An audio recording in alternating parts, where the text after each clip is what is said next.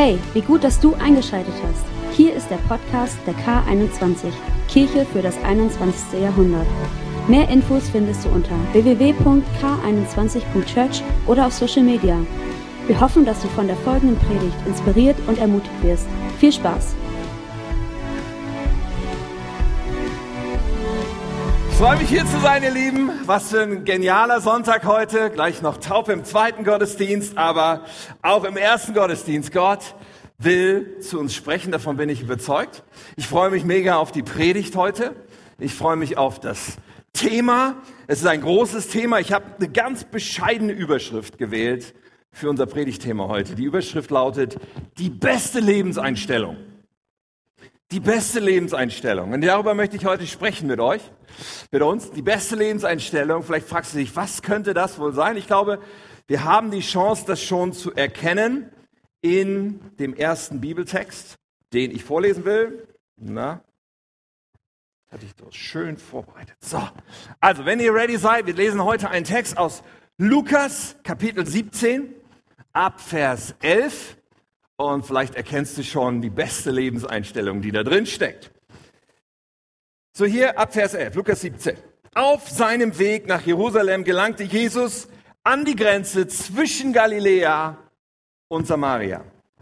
Als er dort in ein Dorf kam, standen in einiger Entfernung zehn Aussätzige. Und sie riefen, Jesus, Meister, hab Mitleid mit uns. Er sah sie an und sagte, geht und zeigt euch den Priester. Und während sie gingen, verschwand ihr Aussatz. Einer von ihnen kam, als er es merkte, zu Jesus zurück und rief, Dank sei Gott, ich bin geheilt. Und er fiel vor Jesus nieder und dankte ihm. Und dieser Mann war ein Samariter. Jesus fragte, sind nicht zehn Menschen geheilt worden? Wo sind die anderen neun?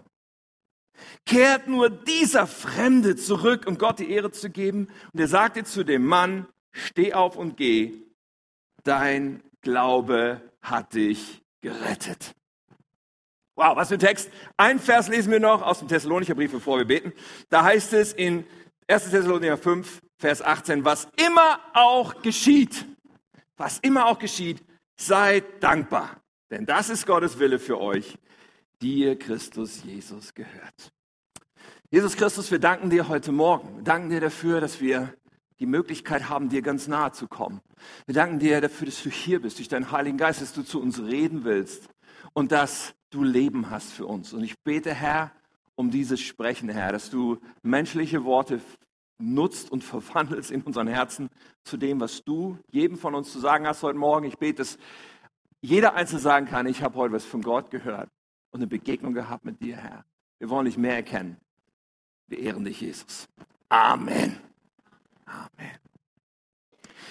Ganz oft, ihr Lieben, ich weiß nicht, wie es dir geht, ganz oft klagen wir auf hohem Niveau. Ja, ich kann mich zum Beispiel daran erinnern, einmal in einem Sommerurlaub, und ich meine, es ist schon mal cool, man kann Urlaub machen und man kann ans Meer fahren. So, wir waren drei Wochen in Holland in einem Sommerurlaub. Aber ich habe ziemlich viel geklagt in diesem Urlaub, denn das Wetter war bescheiden. Holland halt. Also Holland im Sommer ist so ein Risiko. Jedenfalls, es hat ziemlich viel geregnet. Man konnte praktisch nie an den Strand gehen. Jedenfalls nicht in entsprechender Badekleidung, ohne zu erfrieren. Und ich war frustriert. Aber es ist interessant, wie kleine Ereignisse die Perspektive total verändern können. Weil eines Tages haben wir dann gesagt in diesem Urlaub, so wir fahren jetzt in die und die Stadt, da gibt's einen Markt und da laufen wir ein bisschen rum und wie auch immer, kommen auf andere Gedanken oder so bei diesem Wetter. Nein, jedenfalls, wir waren in dieser Stadt mit unseren Kids und wir haben uns die Stände angeschaut, sind so ein bisschen rumgebummelt. Plötzlich drehen wir uns so um, Katja und ich, und stellen fest, ups, Leonie ist weg. So, unsere Tochter war damals, eine unserer Töchter, sie war fünf zu dem Zeitpunkt und sie war verschwunden. Menschenmengen, Straße rauf und runter und dann kennst du diesen, also Eltern kennen das, diesen Adrenalinstoß, der dann kommt? Leon ist weg. Okay, du läufst da lang, ich lauf da. Und dann sind wir da durch diese, diese Menschenmenge gegangen und haben uns überall umgeschaut und gerufen, Leonie! So, und Sekunden, keine Ahnung, fühlen sich ja dann wie Minuten und Stunden an. Ich weiß nicht, wie lange es gedauert hat. So einige Zeit sind wir die Straße rauf und runter gelaufen, bis wir Leonie erspähen. Leonie war, glaube ich, einfach an dem Punkt, einen Stand vorher oder irgendwie sowas, wo wir sie hatten stehen lassen, keine Ahnung. Aber wir haben sie wiedergefunden und alles war noch dran und alles war gut und plötzlich war mir das Wetter so egal. Weißt du, plötzlich bist du so dankbar und du siehst plötzlich wieder, was eigentlich wichtig im Leben ist. Richtig? So, wir können manchmal, wir können manchmal auf hohem Niveau klagen. Und viele Menschen, und vielleicht kannst du genauso wenig wie ich dich davon ausnehmen, viele Menschen neigen dazu, tendenziell zu einer undankbaren Lebenseinstellung. Und das war offensichtlich auch zu Jesu Zeiten schon so. Jesus macht eine ziemlich bemerkenswerte Begegnung damit sozusagen. Jesus ist also unterwegs in dem Grenzgebiet zwischen Galiläa und Samaria. In Galiläa lebten Leute des Volkes Israel, Juden. Und in Samaria lebten die Samariter. Die Samariter waren ein Mischvolk und die Juden haben nichts zu tun haben wollen mit diesen Samaritern, weil sie eben keine reinen Juden waren. Und sie haben sich von denen ferngehalten. Aber im Grenzgebiet kam es vor, dass Leute sich begegneten. Und dann gab es da eine Gruppe von Aussätzigen. Aussatz, das war eine Hautkrankheit. Die Gelehrten streiten sich darüber, ob es viele Hautkrankheiten gewesen sein konnten oder ob es einfach so eine Art Schuppenflecht oder ein, ein Aussatz war, ein, ein, ein Ausschlag war. Fakt ist, wahrscheinlich war es kein Lepra, wie auch immer, aber Fakt ist, wenn jemand Aussatz hatte, wenn jemand eine Hautkrankheit hatte, wurde er als unrein angesehen und wurde absolut ausgegrenzt aus der Gesellschaft. Er durfte nicht mehr mit im Dorf leben, er durfte nicht mehr zum Gottesdienst kommen, er durfte gar nichts, er, er durfte irgendwo da draußen, weit weg möglichst, sich aufhalten. Aussatz war ein furchtbares Stigma, was Menschen hatten. Und da waren neun Aussätzige aus Galiläa, und ihnen schloss sich ein Samariter an, der das gleiche Problem hatte. Plötzlich schien es nicht mehr so eine große Rolle zu spielen, dass sie eigentlich aus unterschiedlichen Völkern kamen. Und diese Aussätzigen waren da zusammen, aber alle anderen wollten nichts mit ihnen zu tun haben. So. Und als da Jesus vorbeikam, und irgendwie hatten sie scheinbar davon gehört, dass dieser Jesus Menschen heilt, dass dieser Jesus ihre Hoffnung sein kann. Jedenfalls, sie sahen Jesus kommen und sie waren voller Verzweiflung und rufen, Jesus, Meister, hab Mitleid mit uns, erbarm dich über uns, tu was. Und Jesus lässt sich nicht lange bitten. Er sagt direkt zu ihnen, geht und zeigt euch den Priestern. Die Priester waren zuständig zu beurteilen, du hast Aussatz oder du hast, bist geheilt. So, und wenn ein Priester sagt, du bist geheilt, dann darfst du wieder mitmachen bei der Party, dann darfst du wieder dabei sein. So, er schickt sie zum Priester. Das ist bemerkenswert dass sie nicht diskutieren und sagen, Jesus, warum heilst du uns nicht gleich hier? Ja, was weiß ich, was dann passiert, wenn ich mit meinem Aussatz zum Priester gehe? Nein, sie, sie tun das, was Jesus ihnen sagt, ziemlich bemerkenswert. Ja, wir haben ja alle eine Sehnsucht danach, glaube ich, mehr vom Wirken Gottes zu erleben. Oder? Mehr davon zu erleben, dass Gott Wunder tut und dass Gott heilt. Letzten Wochen über den Heiligen Geist haben darüber gesprochen. Wir strecken uns danach aus. Hey, und hier haben wir einige Schlüssel in diesem Text. Diese Jungs, immerhin, sie haben alle getan, was Jesus sagt und sich auf den Weg gemacht. Und oft genug braucht es genau das. Auf dieses Wort hin zu sagen, okay, ich mache das jetzt einfach. Ich mache mich auf den Weg. Ich sehe noch kein Resultat, aber ich gehe schon mal los. Und sie haben das gemacht. Und sie sind zum Priester gegangen. Und während sie gingen, wurden sie geheilt. Und zwar alle zehn wurden geheilt, während sie gingen auf dem Weg zum Priester. Der Priester sagte, hey, du hast ja gar keinen Aussatz mehr. Top, du bist wieder rein.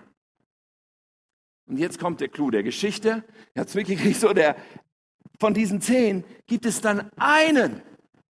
Es gibt einen, der zurückläuft zu Jesus. Einen, der zu Jesus kommt und ihm dankt und Gott die Ehre gibt. Wir erfahren die Gründe nicht, warum die anderen zehn nicht gekommen sind. Wir wissen nicht, was in denen los war, warum die das nicht gemacht haben.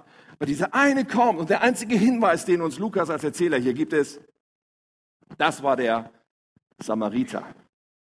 Das war der, der ja eigentlich sowieso nicht zum Club gehörte. Das war ja der, der wusste, eigentlich ist Jesus, der ist auch Jude, ja, eigentlich muss der vielleicht nur den anderen helfen.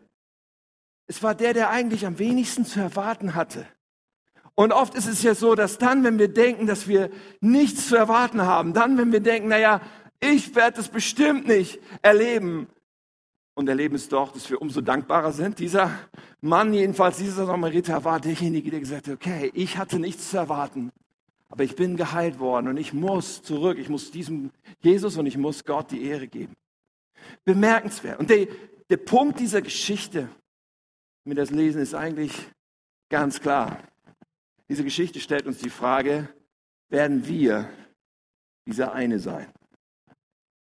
werden wir dieser eine sein in dieser Geschichte. Die Person, die, wenn Gott kommt, wenn Gott eingreift, wenn etwas passiert in unserem Leben, werden wir diejenigen sein, die Gott die Ehre geben.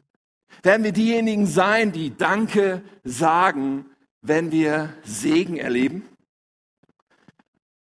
Und unser Thema, die beste Lebenseinstellung, ist das Thema Dankbarkeit heute. es gibt so verschiedenste Dinge, glaube ich, die in uns für Undankbarkeit sorgen. Und ich möchte uns mal ein bisschen den Spiegel vorhalten, auch mir selbst, und sagen, okay, da sind so Haltungen in uns, die zu Undankbarkeit führen. Zwei davon schauen wir ganz kurz an. Die erste Haltung ist die Haltung der Ungeduld. Ungeduld bewirkt Undankbarkeit. Wusstest du das? Ungeduld, das ist so diese Haltung von, ich will es, und zwar jetzt sofort. Jetzt sofort. Ich entdecke das ziemlich oft an mir selbst, ehrlich gesagt. Ich bin leider ein Mensch, der oft ungeduldig ist. Besonders wenn ich irgendwie so urlaubsreif bin, ist es, ist es besonders gravierend. Ich mag das einfach nicht, wenn ich mich an Schlangen anstellen muss und dann erstmal warten muss. Ich mag es auch nicht, wenn ich auf der linken Spur der Autobahn fahre und dann vor mir jemand so langsam fährt. Weißt du, das Wohnmobil, was den LKW überholt, der gerade den LKW überholt. Du denkst, muss das sein? Verstehst du? Und du denkst, es ist meine Lebenszeit. Eigentlich sind es nur ein paar Sekunden Lebenszeit. Und wenn ich das mit Abstand betrachte, muss ich sagen, das, was mir an Lebensfreude verloren geht und leider oft genug auch den Menschen, die mich dann ertragen müssen neben mir, ist viel schwerwiegender als die paar Sekunden Lebenszeit, die mir verloren gehen. So, Ungeduld. Die Erwartung, es muss irgendwie zügig vorangehen. Es ist eigentlich die Haltung von dem verlorenen Sohn in Lukas 15, so eine Geschichte, die Jesus erzählt, wo so ein junger Mann da ist und sagt, Vater, ich kann es nicht mehr erwarten, bis du stirbst. Gib mir jetzt schon das Geld. Gib mir jetzt schon das Erbe, was mir einmal zusteht. Ich will es jetzt schon haben. Jetzt, sofort. Die Haltung von Ungeduld ist effektiv darin, uns undankbar zu machen. Der Fokus, unser Fokus ist total auf dem, was wir noch nicht haben. Und wir verlieren den Blick komplett für das, was wir schon haben, für das Gute, was jetzt da ist. Und in unserer Zeit gibt es so vieles, was diese Ungeduld noch fördert, oder? Unsere Gesellschaft ist so, jetzt, sofort, alles, on point, in diesem Moment. Also wenn ich irgendwas brauche, dann nehme ich mein Handy raus, Amazon-App und sofort Klick, bestellt. Ja, wie praktisch. Morgen geliefert. Und Amazon arbeitet schon daran, dass es nicht erst morgen geliefert wird, sondern in manchen Städten haben sie schon same day, also am gleichen Tag geliefert. Das, ist, das kommt mir sehr entgegen als ungeduldiger Mensch. Aber irgendwie ist es doch krank, oder? Es muss alles sofort sein.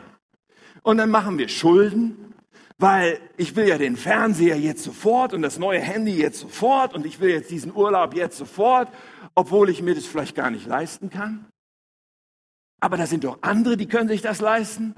Da sind ja andere Menschen, die haben dieses, dieses neue Spielzeug oder was auch immer. Und ich denke, ich will das auch und zwar jetzt sofort.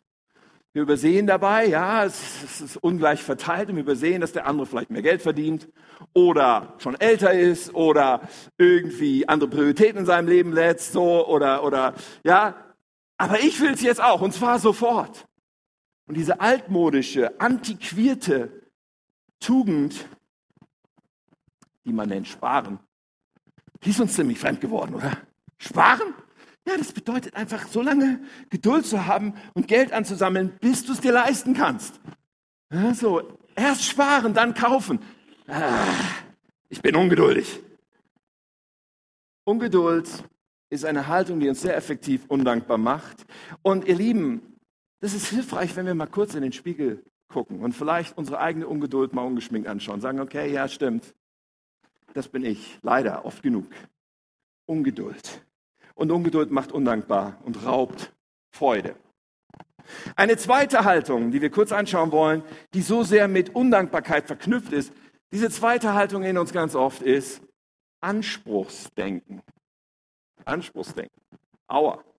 Und auch hier ist der Blick in den Spiegel jetzt gut. Ich weiß nicht, ob du denkst, dass du damit ein Problem hast. Anspruchsdenken, da gibt es tief in uns so eine Überzeugung, vielleicht manchmal unbewusst, aber tief in uns so eine Überzeugung von, eigentlich verdiene ich was Besseres. Eigentlich müsste es besser sein. Eigentlich verdiene ich einen besseren Job oder ich müsste mehr Geld bekommen für meine Arbeit und deswegen brauche ich meine Arbeit vielleicht auch nicht so besonders sorgfältig zu erledigen. Eigentlich verdiene ich einen besseren Urlaub. Ich verdiene ein besseres Auto. Ich verdiene irgendwie ein besseres Haus. Mein Lebensgefühl ist, eigentlich müsste sich das Leben besser anfühlen, schöner. Es müsste, weil es mir zusteht, irgendwie anders laufen. Das sagen wir vielleicht nicht so laut, aber im Herzen haben wir diese Überzeugung irgendwie. Und wir glauben, Dinge müssten besser sein. Oft genug ersetzen wir Dinge, die noch funktionieren, weil wir einfach was Besseres haben wollen. Ist ja auch irgendwie interessant. Oder, ihr Lieben, ihr müsst mir jetzt hier helfen, oder wir stehen vor unserem Kleiderschrank, der voller Kleidung ist, stehen, schauen in diesen Kleiderschrank und sagen folgenden Satz, helf mir mal, ich habe ja gar nichts anzuziehen. Ehrlich? So, und das sind alles Klamotten, die haben wir uns selber gekauft und selber ausgesucht. Ja, wir haben ja gar nichts anzuziehen. Ich meine, ich war in Westafrika an Orten, wo Menschen tatsächlich sagen können, ich habe ja gar nichts anzuziehen. Aber wir haben so oft dieses Gefühl von, na, das reicht nicht. Also irgendwie, ich bin benachteiligt. Ich habe nicht das, was mir zusteht. Und zwar in allen möglichen Bereichen unseres Lebens. Das können so finanzielle, materielle Dinge sein, dass wir denken, ich müsste eigentlich das Bessere, dies, das, jenes haben. Es können auch beziehungsmäßige Dinge sein, dass man denkt, okay, diese Menschen in meinem Leben, die müssten eigentlich ja, meine, meine Frau, die müsste eigentlich ja, mehr sehen, was ich alles so leiste und mehr Anerkennung dafür geben. Oder einfach hübscher aussehen oder mehr Lust auf Sex haben oder einfach mehr Geld verdienen oder besser kochen. Mein Mann. Oh, ich wünschte, der würde mal mehr Verantwortung übernehmen und ich wünschte mal, der würde mehr Geld verdienen und der würde eigentlich auch besser die Sachen im Haus reparieren können und ich wünschte, mein Mann wäre einfach noch besser. Und meine Kinder. Oh, meine Kinder. Die sollten eigentlich auch besser drauf sein. Es ist ja wirklich ein Ding, dass die das immer noch nicht so machen, wie ich mir das vorstelle. Und Eltern und Freunde und Nachbarn. Oder du sagst, ja, ich habe gar keinen Partner. Aber eigentlich müsste ich doch auch einen Partner haben. Und wir haben in unserem Herzen nicht nur den Wunsch zu etwas, sondern die Haltung von, eigentlich steht es mir doch zu. So Selbstsicht. Schauen in den Spiegel und sagen, eigentlich müsste meine Nase kleiner sein. Meine Haare müssten anders sein. Und ich ärgere mich, dass es immer weniger werden von meinen Haaren. Eigentlich müsste mir dies und das doch besser gelingen, als es der Fall ist. Und dann natürlich unsere Umstände, von den Kleinigkeiten bis zu den größeren Dingen. Die Kleinigkeiten wie, eigentlich dürfte es heute nicht regnen, sondern die Sonne scheint. Und diese Woche werden wir wieder hören, eigentlich müsste es kühler sein und nicht so heiß. Oder eigentlich müsste ich jetzt einen Parkplatz finden, den ich natürlich nicht finde. Ist ja mal wieder typisch bis hin zu den großen Dingen. Eigentlich müsste ich gesund sein. Und eigentlich dürfte mir das nicht passieren, was mir da an Not in meinem Leben vielleicht gerade passiert. Und wir haben das Gefühl von, wir kommen zu kurz. Es passiert nicht das, was uns zusteht, das, was wir doch eigentlich vom Leben zu erwarten hätten. Ich verdiene ein besseres Leben, ein leichteres Leben, ein weniger anstrengendes Leben, ein Leben ohne diese Probleme. Und jetzt lass uns mal ganz kurz diesen unbequemen Spiegelblick machen. Wirklich? Ich meine, es ist ja in Ordnung, dass wir uns Dinge wünschen. Wünschen darf man sich alles. Aber wenn wir diese Linie überschreiten, in unserem Herzen zu sagen, eigentlich verdiene ich, eigentlich steht mir zu, dass es besser ist, als es ist, dann dürfen wir mal ganz kurz fragen, wirklich? Warum denn eigentlich? Auf welcher Grundlage denn eigentlich? denken wir vielleicht, ja, der hat das ja auch. Ja, ich kann dir eine Million andere Menschen zeigen, die das nicht haben. Auf welcher Grundlage? Des Vergleichens mit anderen? Oh, da stehst du mit schlechten Argumenten da. Auf welcher Grundlage glaubst du, dass du verdienst, dass es dir besser geht, als es dir geht? Ich würde sagen, eigentlich haben wir keinerlei Gründe dafür. Wir sind eher wie trotzige Kinder, die sauer sind, weil sie nicht von morgens bis abends Eis essen dürfen.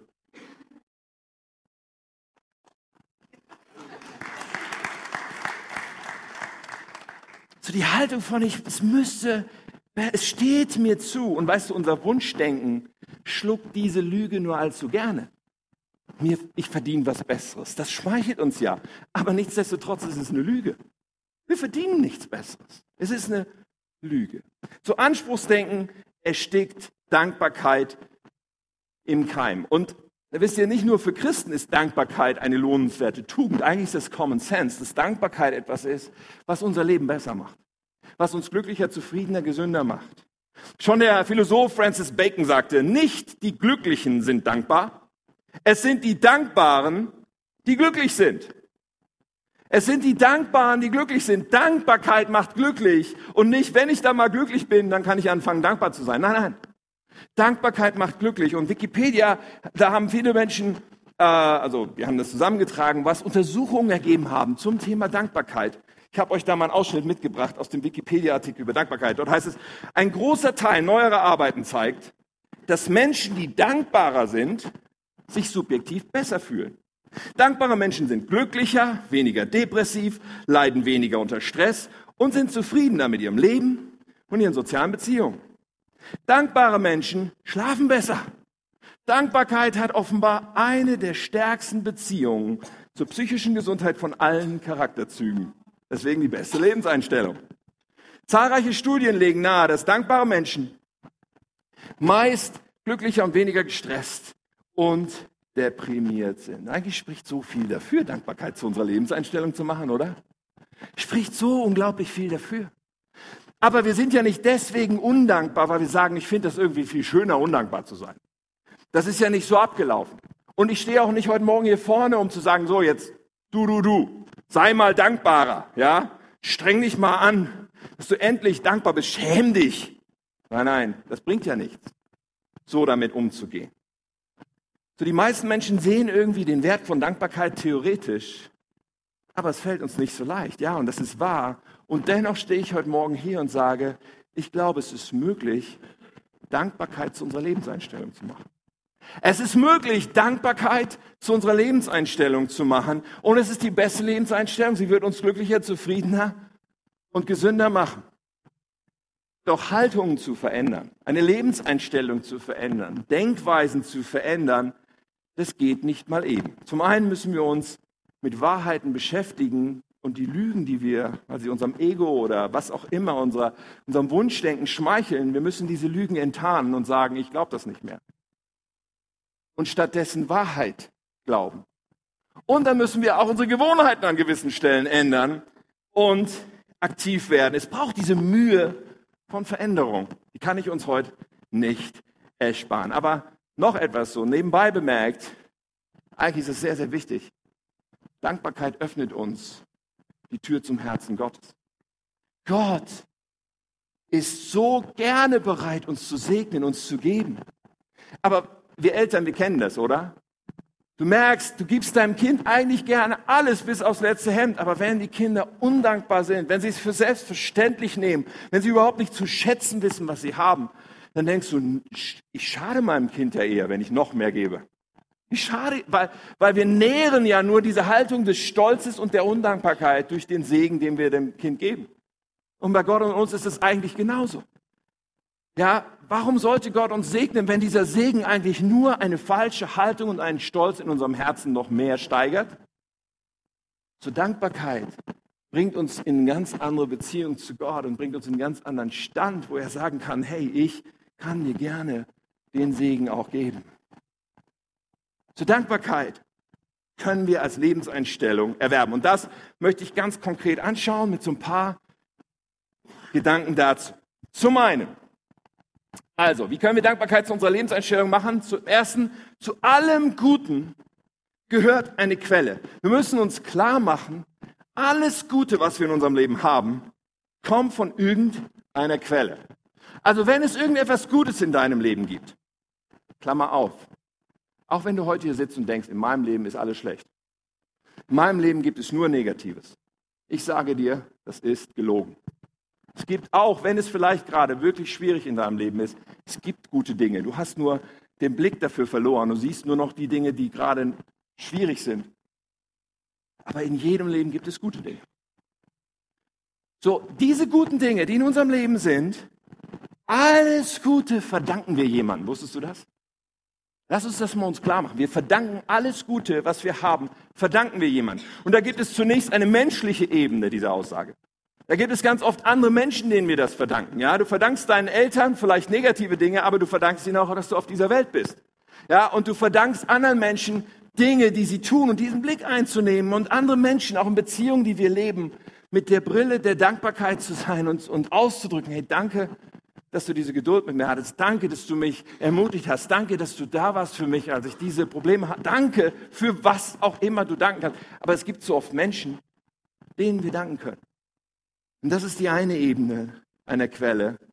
Aber natürlich gibt es so viel mehr darüber hinaus. Und dann gibt es ja auch Dinge in unserem Leben, dafür konnten weder wir noch andere irgendetwas tun. Sie liegen nicht in unserer Macht, sie liegen nicht in unserer Gewalt und trotzdem sind sie ziemlich cool. Ich bin dankbar dafür, dass ich in Deutschland lebe. Ich bin dankbar dafür, dass ich gesund auf diese Welt gekommen bin und auch die letzten Jahrzehnte meistens gesund war. Ich bin dankbar für Möglichkeiten. Aber allzu leicht verlieren wir aus dem Blick, dass es auch dafür eine Quelle gibt. Und natürlich ist diese Quelle aus meiner Sicht. Und um ein gesundes Herz zu haben, brauchen wir diese Erkenntnis zu sagen, ja, dieser Gott ist der, dem ich alles Gute zu verdanken habe.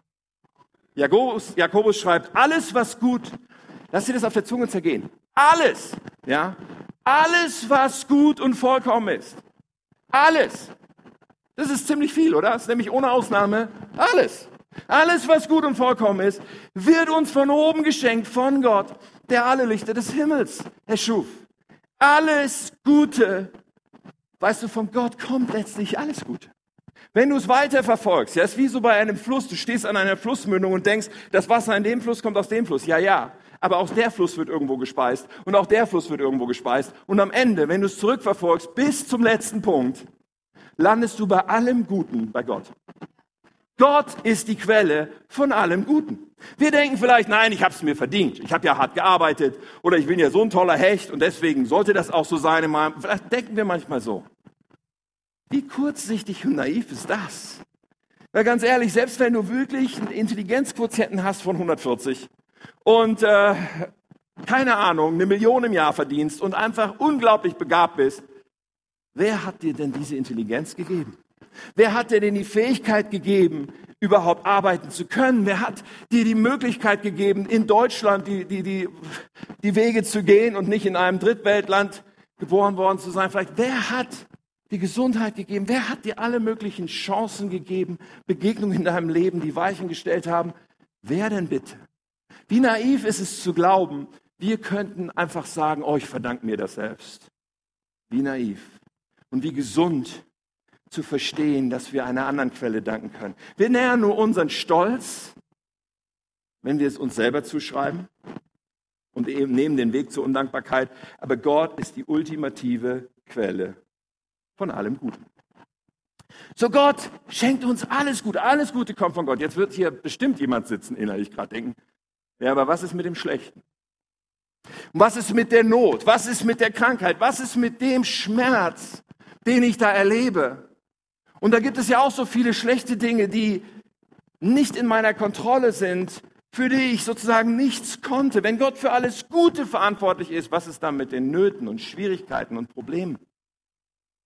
Ja, lass uns damit ein paar Momente uns Zeit nehmen, das anzuschauen. So entscheidend, wie wir diese Frage beantworten. Also vielleicht sagen wir, ja, das muss ja dann auch von Gott kommen. Moment, großer Irrtum. Wir leben in einer zerbrochenen Welt. Das kann niemand ernsthaft bestreiten, der nur fünf Minuten Nachrichten schaut oder der wahrnimmt, was auf dieser Welt passiert. Wir leben in einer zerbrochenen Welt, in der es viel Leid und Not gibt. Auf der einen Seite kann man auch sagen, ja, es blitzt viel von der Schönheit auf, die möglich ist. Ja, wenn wir einen Sonnenuntergang sehen oder wenn wir die Liebe von zwei Menschen miterleben oder sowas. Es gibt so viel Schönes, was aufblitzen lässt, was der Schöpfer von all dem eigentlich wollte. Aber zur gleichen Zeit sehen wir so viel, was Auswirkung dieser Zerbrochenheit ist. So viel Leid und Not und Krieg. So viel, was Menschen antun einander. Es gibt so viel menschengemachtes Leid. Aber dann gibt es auch Leid, wo wir nicht direkt einen Menschen, eine Naturkatastrophe etc. verantwortlich machen können. Doch diese Zerbrochenheit, ihr Lieben, ist nicht das, was von Gott kam. Es ist auch nicht das, was Gott jemals wollte. Woher kommt die Zerbrochenheit? Die Zerbrochenheit kommt, dass nachdem Gott diese Welt geschaffen hat, und zwar wunderschön und perfekt und ohne dieses Leid, nachdem Gott diese Welt geschaffen hat, hat er sie uns Menschen anvertraut. Und wir Menschen, die Menschheit hat eine Wahl getroffen, nämlich wir kommen ohne dich klar. Wir wollen lieber unser eigener Herr sein. Wir wollen lieber selber am Knopf sitzen. Und diese Entscheidung, dieser Bruch der Beziehung hat zu einem Zerbruch dieser Welt geführt, weil wir nämlich eine Lüge geglaubt haben, eine Illusion, dass wir, wenn wir uns nur dieser Herrschaft Gottes entziehen, dann unser eigener Herr sein können. Fakt ist, es gibt nicht nur einen Gott, es gibt nicht nur den guten Gott, von dem alles Gute kommt, sondern es gibt auch das Böse. Es gibt auch das, was Zerbruch, was Leid und Tod bringen will. Und dieses Böse oder der Böse, die Bibel nennt ihn Teufel oder Satan. Wir Menschen sagen so leicht, ach Satan, ist das so ein Männchen mit so Hörnchen und da glaubt ja kein Mensch dran, ist ja ein Märchen. Ja, weißt du, in unserer Naivität nehmen wir es manchmal, ja, Gott gibt es und den machen wir dann für alles verantwortlich, statt uns mal klar zu machen, Moment mal, es kann nicht die gleiche Quelle sein. Und weißt du, der Teufel hat kein Problem damit, wenn wir nicht an ihn glauben. Dem reicht es völlig, wenn wir nicht Gott unser ganzes Leben anvertrauen. Das reicht ihm vollkommen. Dann hat er schon freie Fahrt hier, um so vieles an Zerbruch zu bringen. Und dann schauen wir diese zerbrochene Welt an. Sie ist ein Resultat des Menschen, der unabhängig sein wollte von Gott. Und dann schaust du auf das individuelle Leid und denkst, ja, aber der eine, der muss so hart leiden und dem anderen, dem scheint alles in den Schoß zu fallen. Wie kann das sein? Ja, diese Welt ist zutiefst ungerecht, weil die Verteilung von Leid auf diesem Planeten geht nicht auf den gerechten Gott zurück, sondern auf die Zerbrochenheit dieser Welt und auf den Bösen, der nicht gerecht ist, der auch nicht gerecht verteilt, der auch ganz gerne diese ungerechte Verteilung des Leides als Nebelbomben nimmt, um uns zu verwirren. Fakt ist, dass auch das Leid, was jemand erlebt, nicht eins zu eins seine Schuld ist oder die Strafe für das, was er gemacht hat. Wenn es nach diesem Prinzip laufen würde, müssten wir alle fortwährend leiden. Und zwar auf die härteste Art. Wenn es danach gehen würde, was wir verdienen, verdienen wir alle dieses Leid. Und dann sagen wir Menschen so gerne, ja, aber Gott ist doch allmächtig, der könnte doch verhindern, dass all dieses Leid passiert. Und darauf sage ich, ja, das ist wahr, er könnte. Doch denken wir den Gedanken zu Ende. Was müsste Gott tun, wenn er alles Leid stoppen will in diesem Moment? Er müsste quasi auf den roten Knopf drücken und sagen, okay, alles Leid ist vorbei, aber was bedeutet das zugleich? dass kein Mensch mehr eine freie Entscheidung hat. Dass Gott uns alle in diesem Moment unserer freien Entscheidung berauben muss und sagen muss, so und jetzt stelle ich Gerechtigkeit her. Und jetzt schauen wir mal an, wo jeder Einzelne steht. Und weißt du, dieser Moment wird kommen, wo Gott das macht. Es wird dieser Moment kommen, wo Gott sagt, und jetzt wird Gerechtigkeit hergestellt. Und jetzt schaue ich zuerst einmal, wer hat diese Entscheidung, diese freie Entscheidung getroffen, mir zu vertrauen. Und weil Gott sich danach immer noch sehnt, dass wir Menschen uns so entscheiden, hat er diesen roten Knopf sozusagen noch nicht gedrückt.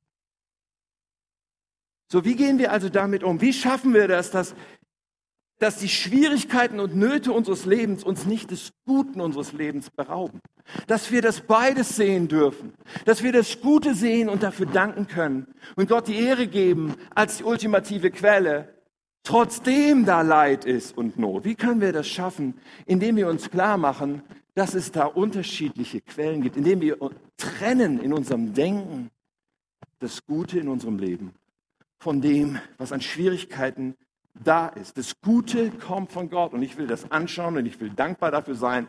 Und zwar so, wie Paulus an die Thessalonicher schreibt, ganz egal, was immer auch geschieht.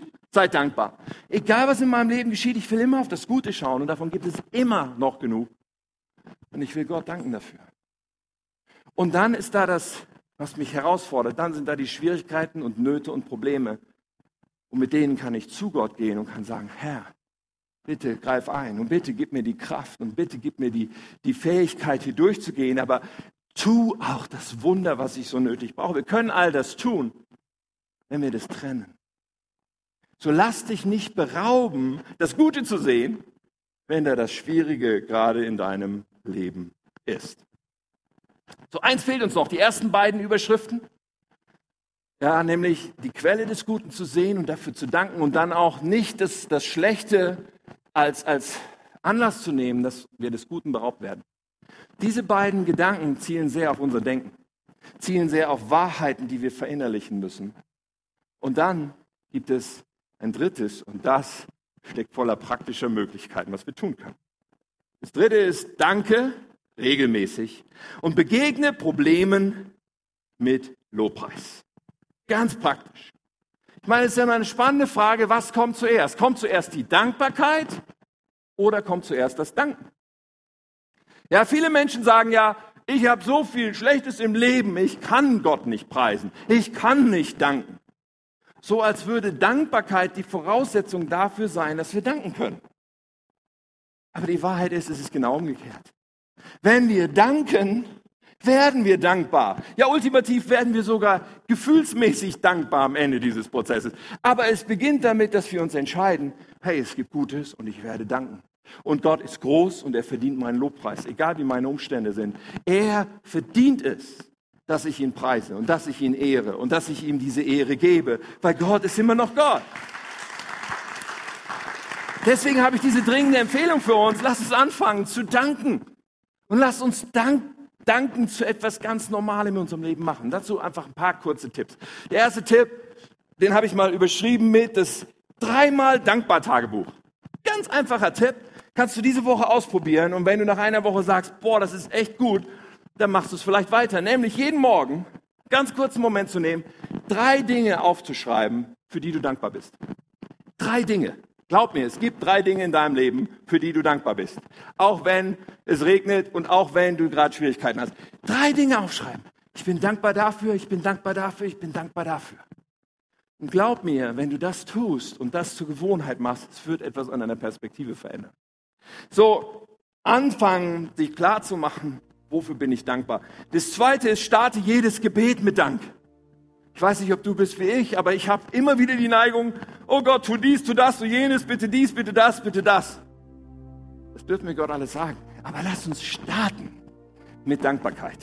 Und du hast ja gerade dein dreimal dankbar Tagebuch geführt, also kannst du diese drei Dinge nehmen und zu einem Gebet machen und sagen, danke Gott, dass meine Frau mich liebt. Danke Gott, dass meine Kinder gesund sind. Danke Gott, dass ich heute am Leben bin und diesen Tag mit dir geteilt, was auch immer. Danke Gott, du kannst Gott danken und damit starten. Es macht einen gewaltigen Unterschied.